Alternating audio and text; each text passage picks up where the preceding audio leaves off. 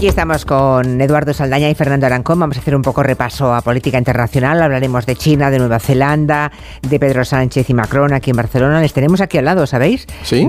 sí, están, sí. Yo no sé a esta hora, pero desde luego hasta que he entrado en el estudio oía el helicóptero de la policía sobrevolar la zona del casco antiguo de, Barcelona. Ya sabéis que estamos en las Ramblas, ¿no? Sí. Así que mientras oigamos el helicóptero es que andan cerca, o Macron, o Sánchez, o los dos juntos. Pero antes me tenéis que contar qué habéis aprendido esta semana, que me gusta mucho eh, eso que hacéis cada día para empezar. Pues yo, mira, Julia, esta semana eh, leí la expresión dar abasto separada y dije, eh, y, no me había parado nunca a pensar de dónde venía a, abasto. Abasto. Claro, lo, leí separado. Y es verdad que mucha gente pues lo pone pues como pensando en los bastos de las, de las cartas. ¿no? Yo alguna vez, hasta que no lo interioricé, cometía ese error. Y me puse a leer sobre ello y leí que viene de abastecer, ¿no? De no ser suficiente, no dar bastante de ti mismo. Por eso lo de los mercados de abastos, y decían que la expresión viene de la zona de Castilla-León y demás, donde sigue muy, o sea, siempre ha estado la tradición de, ese tipo de, mercados. Pero digo, mira, es una buena regla mnemotécnica el pensar en abastecer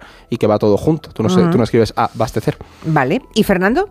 Pues yo tengo una historia sobre los quesitos de la vaca que ríe, porque me enteré de su origen. La vaca que ríe, esa vaca roja eh, sonriente, que es muy, como bien dice su nombre, es un vacile de los franceses a los alemanes. ¿En serio? Sí, porque resulta, esto es la, historia que, de la que me he conseguido enterar, es que los alemanes en la, en la Primera Guerra Mundial iban en camiones, unos precarios camiones de 1914, y se llaman así mismos las Valquirias, ¿no? En francés supongo que será les Valquiries o algo así. Bueno, pues les Valquiries, les ah, Claro, y entonces fonéticamente los franceses les acabaron llamando le Vasquirit o algo así, la vaca que ríe. le Valquir, le Valquir, le Valquir, pues le Valquirit. Y, a alguien se le ocurrió la idea, se quedó así con ese nombre y dijo, mira, voy a poner una vaca sonriente en mis camiones que reparten queso y le voy a llamar la vaca que ríe. Y de ahí salió la vaca que ríe que hoy tenemos ahí en, la nevera. es un símbolo de la inquina franco-alemana. Bueno, sí, sobre todo es como anti-wagneriano, porque en aquel momento las Valquirias era de, la obra esta de, Wagner, ¿no? Y entonces el nacionalismo francés le dio la vuelta para vacilar a los, a los a alemanes. los alemanes, pero ahora entiendo, claro, porque es que es casi, mm, es imposible que a alguien se le ocurra como marca un nombre que sea la vaca que ríe. Es imposible. Debería tener, o sea, tenía que tener una justificación. Eso es. Muy bien. Bueno, le recordamos a los oyentes que la pregunta que han hecho hoy en Orden Mundial la pueden encontrar en la página de Twitter de este programa. Es cuál fue el primer país del mundo que legalizó el aborto. ¿Fue Canadá? ¿Fue la Unión Soviética? ¿Fue China? Pueden votar. De momento eh, lo han hecho ya muchas personas, pero no digo nada para no influir en nada. Y antes de llegar a China, por cierto, quiero preguntaros por una noticia de hoy mismo. Vamos a hacer el tema de gabinete, que es la dimisión. Bueno, hemos sabido que Jacinta Arder, la primera ministra de Nueva Zelanda, ha dicho que no, que no tiene energía ya, ¿no? Que mm, para hacer justicia a un puesto tan exigente como primera ministra hace falta energía que ya no tiene y que necesita descansar. Eh, lo ha explicado así. Me voy porque sé que un cargo tan privilegiado exige responsabilidad. La responsabilidad de saber cuándo eres la persona más adecuada para liderar, pero también para saber cuándo ya no lo eres. Sé muy bien lo que este puesto requiere y creo que ya no tengo la energía suficiente para hacerlo como merece. Es así de simple. Bueno, así de simple y así de raro. Hmm. Podemos añadir una primera ministra que renuncia al poder porque no se siente ya con la energía para um, ocupar un puesto con tanta responsabilidad, ¿no? Es una rareza, ¿no? Podemos decir, Eduardo. Sí, totalmente. Eh, una, por una parte, además hoy hemos leído opiniones eh, diversas, por unas decían que, que es una pena que al final una persona tenga que renunciar al cargo por todas las presiones que ha que ha recibido, porque al final es verdad que esta mujer en los últimos meses ha tenido muchísimo escrutinio mediático, o sea, bastantes ataques a, su cargo, pero luego también por otro lado es verdad que está muy bien que, un, que una lideresa, en este caso un líder cualquiera, sepa cuándo es el momento de parar y bajarse del carro, porque las responsabilidades también van de eso. Mm. Lo importante al final de, de Jacinta Arden es que ha sido durante sus mandatos un símbolo para la izquierda internacional prácticamente, sobre todo para, para muchísimas mujeres que aspiran a, en política a liderazgo. Recordemos que esta mujer fue la mujer más joven en llegar a ser lideresa de su país con 37 años de edad. Y coge el Partido Laborista de Nueva Zelanda, que estaba hecho papilla, y lo levantó a unas cotas de poder que hacía muchísimo tiempo que Tuvo no mayoría absoluta. Claro, claro. El, famoso, ¿cómo se llama? Acantilado de cristal, de esto cuando ponen a una mujer o a alguien de una minoría étnica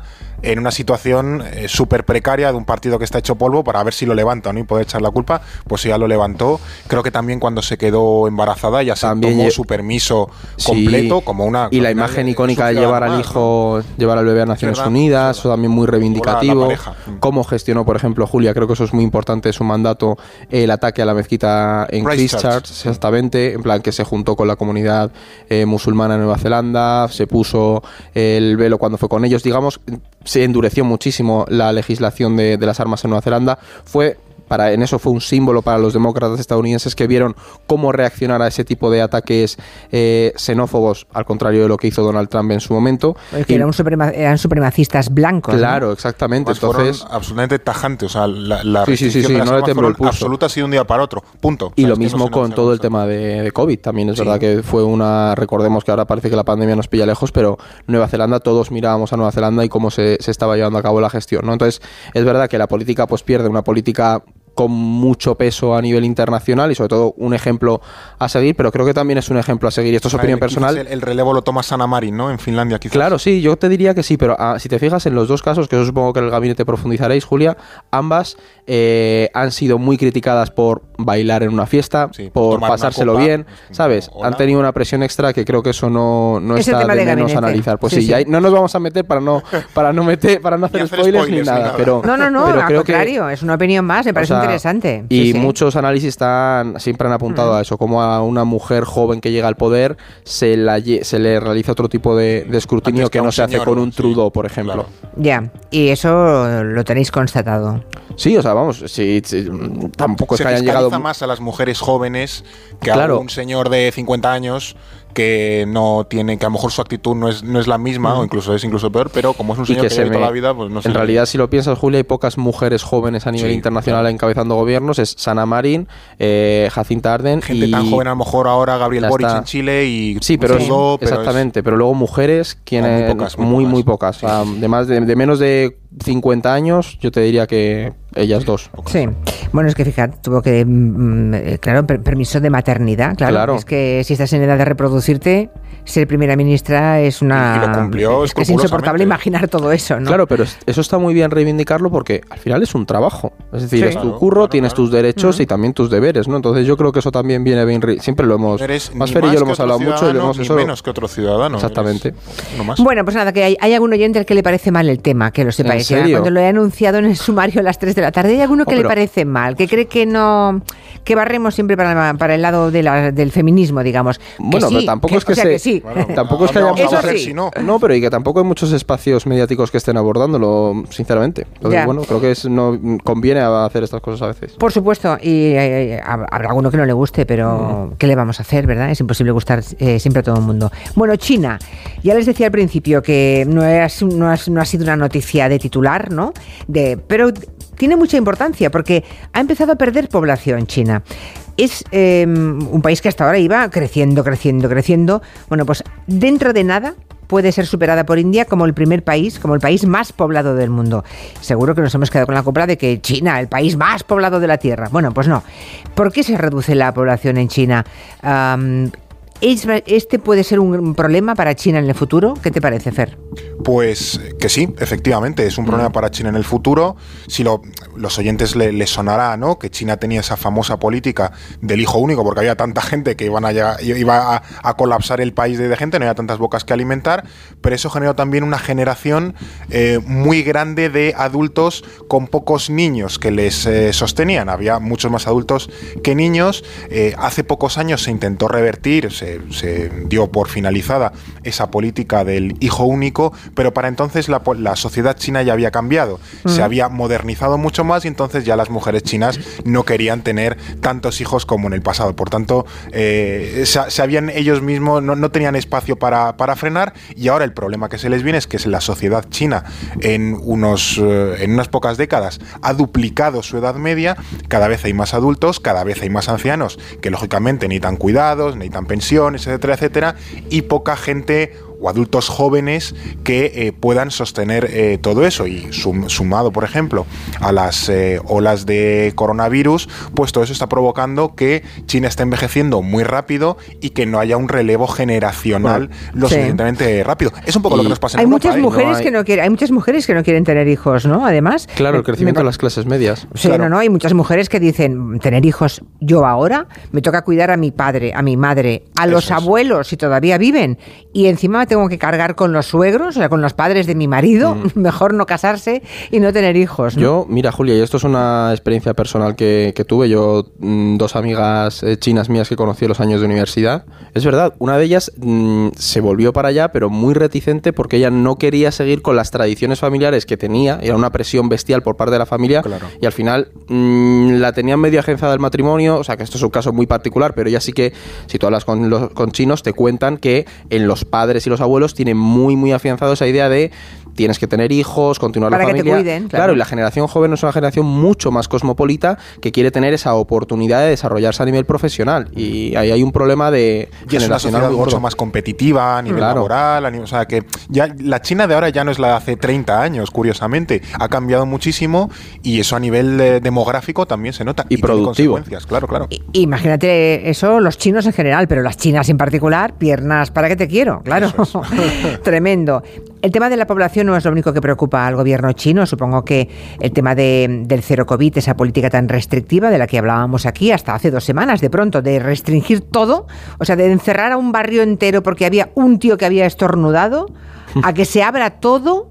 y que sea lo que Dios quiera. Y que sea lo que Dios quiera, es tremendo la economía tampoco está creciendo como ellos esperaban. No, y es que aquí habrá algunos que nos estén diciendo, mira, eh, parece una sección en la que estamos diciendo que China va a colapsar. No va a colapsar, pero hay un gran debate, y esto en los mm, principales Financial Times, The Economist y demás, hay un gran debate sobre los retos que afronta China a la hora de seguir creciendo por este tipo de cuestiones. El nivel demográfico, luego el económico. China se ha quedado lejos de cumplir su objetivo de crecimiento anual en este 2022, que era algo impensable hace unos años, Julia. El, 5,5 de objetivo Pensemos aquí en España tenemos previsiones de crecimiento. En China tienen objetivo. Las palabras importan. 5,5 querían crecer, han crecido un 3, es decir, un poquito más de la mitad. Acordaos de que el año pasado comentamos, antes del Congreso del Partido Comunista, cómo no se estaban revelando los datos económicos y eso era muy sintomático en un país como China, ¿no? O sea, había, había una, cierta preocupación. claro, además, por ejemplo, Julia, no sé si te acordarás que también hace un tiempo hablábamos de la empresa Evergrande, esta inmobiliaria china que decíamos que estaba a punto de, de colapsar. El sector inmobiliario en China eh, es muy importante, representa como un 25% del PIB nacional, está muy vinculado a la financiación estatal porque han financiado infraestructuras y ahora mismo está parado.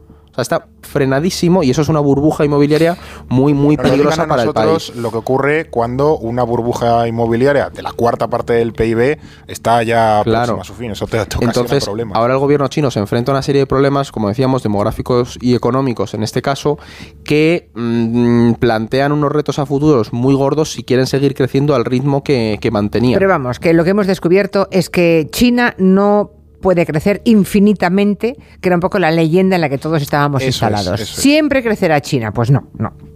Hablemos un poquito de Francia. Hoy el presidente francés Emmanuel Macron está aquí en Barcelona, eh, está reunido con Pedro Sánchez, están firmando un tratado de cooperación entre ambos países, que es un tratado muy importante. Mm.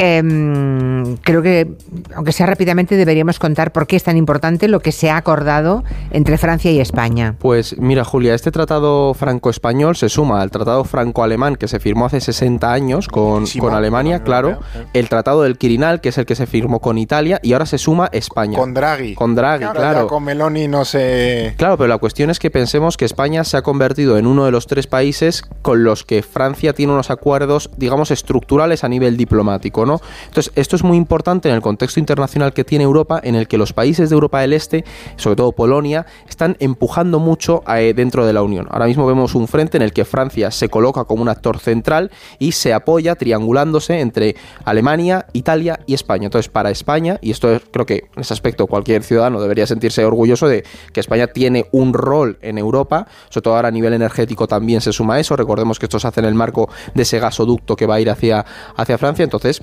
creo que a futuro también nos viene muy bien en todos los aspectos el estar jugando un poco dentro de esa fluctuación geopolítica que vemos en, en el seno de la Unión para Europea. Francia porque España tradicionalmente se ha alineado más con Alemania es verdad. que con Francia. Entonces, que Francia nos haya conseguido atraer a su, a su visión de Europa y a su visión eh, diplomática es un gran logro para ellos. Y además, Alemania esta semana está un poquillo perdida y desnortada. Ahora lo contaremos, sí. sí, sí, está, está clarísimo, está muy bien y España está teniendo un papel destacado. Es decir, España em, está contando en la Unión Europea. Está contando clarísimamente. Hace muchísimo lo, lo, del tope al gas, eso a mí me parece el ejemplo más claro de lo Fondos de recuperación que si no es por España, muchos de los fondos no se hubiesen hecho a fondo perdido. Efectivamente, pues eh, bueno es reconocerlo, ¿no? Hay algunos que mm, prefieren dibujar escenarios apocalípticos, negar las evidencias, pero ya que las tenemos y que el papel de España es importante a día de hoy en la Unión Europea, digámoslo y estemos orgullosos de eso. Alemania, lo que estábamos diciendo, em, que está la cosa, claro, Primero fue, y aquí lo comentamos en más de una ocasión, la cercanía con Rusia, ¿no? En la era de Angela Merkel ahora se le ha reprochado mucho, ¿no? Como esa proximidad con Putin y con Rusia ahora penaliza a toda Europa. Y ahora los alemanes ah, se están resistiendo a que Europa envíe tanques a Ucrania. La mayoría de los países de la Unión Europea son favorables a enviar esos tanques, pero los alemanes dicen que no. Claro, ¿por qué? ¿Qué, les pasa con, con eso? Lo que ahora mismo se está planteando es que muchos países europeos tenemos un carro de combate que se llama Leopardos, también los tenemos en España, son de fabricación alemana y Polonia, por ejemplo, los quiere llevar a, Ucrania, pero entiendo que por las cuestiones de los contratos de compra-venta tiene que estar el permiso alemán por, por en medio, ¿no? Para que esos O sea, como son alemanes, no, Europa no puede decidir enviarlos y Alemania dice que no. Eso es, ese es lo, que, lo que dice la teoría. Polonia creo que hace un rato ha dicho que bueno, que le va a dar igual la opinión de, de Alemania. Sí, Polonia está presionando bastante pero de hecho, hoy Zelensky se ha, cabreado con, con, Alemania y les ha dicho que, se decidan rápido y que se decidan ya, que no pueden estar torpedeando todo esto. Pero al final también lo que plantea Alemania es em, dejarle la patata a Estados Unidos porque dicen, nosotros no vamos a dar permiso para exportar nuestros tanques si antes Estados Unidos no da permiso para exportar los suyos a Ucrania. Pero aquí también estamos todo el día con la cuestión de Europa debe tener más autonomía. Autonomía implica decidir por nosotros mismos, sin depender de lo que diga unos terceros entonces, Alemania, por un lado, quiere más autonomía de Europa o dice querer más autonomía de Europa, pero por otro lado dice, no, vamos a esperar a ver qué dice Estados Unidos para eh, ver qué hacemos nosotros. Por eso es la antítesis de la autonomía, es la dependencia. Entonces, está jugando siempre como a dos bandas, sin decidirse, sin mancharse.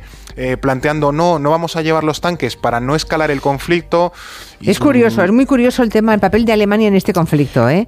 Está ahí, ahí. Siempre sí, pero no. Se le ha pillado muy con el pie cambiado lo Mucho. no se deciden, yo creo, sinceramente, que se autorizará el envío. No sé si Alemania va a mandar a los suyos, pero autorizarán. Hay una, hay una cumbre en, en Ramstein, en Alemania. Todos los ministros de defensa de la OTAN se reúnen a ver si Yo creo que tarde o temprano autorizarán el envío. No sé si Alemania llegará a enviar sus Leopards, pero autorizarlo me sería muy extraño. Quiere Polonia, quiere España también se ha planteado. a nivel diplomático, Julia, sería muy, muy raro y muy, significativo que, es, que, por lo menos no autorizara el envío. Claro, eh, todo el mundo aprieta en esa dirección. Esto que vamos a escuchar es Charles Michel, el presidente del Consejo Europeo. Miren lo que decía. But Ukrainians are resisting. Los ucranianos están resistiendo y seguirán haciéndolo. Nosotros seguiremos apoyándoles el tiempo que haga falta, manteniendo nuestro apoyo militar a través de un aumento del presupuesto para las ayudas.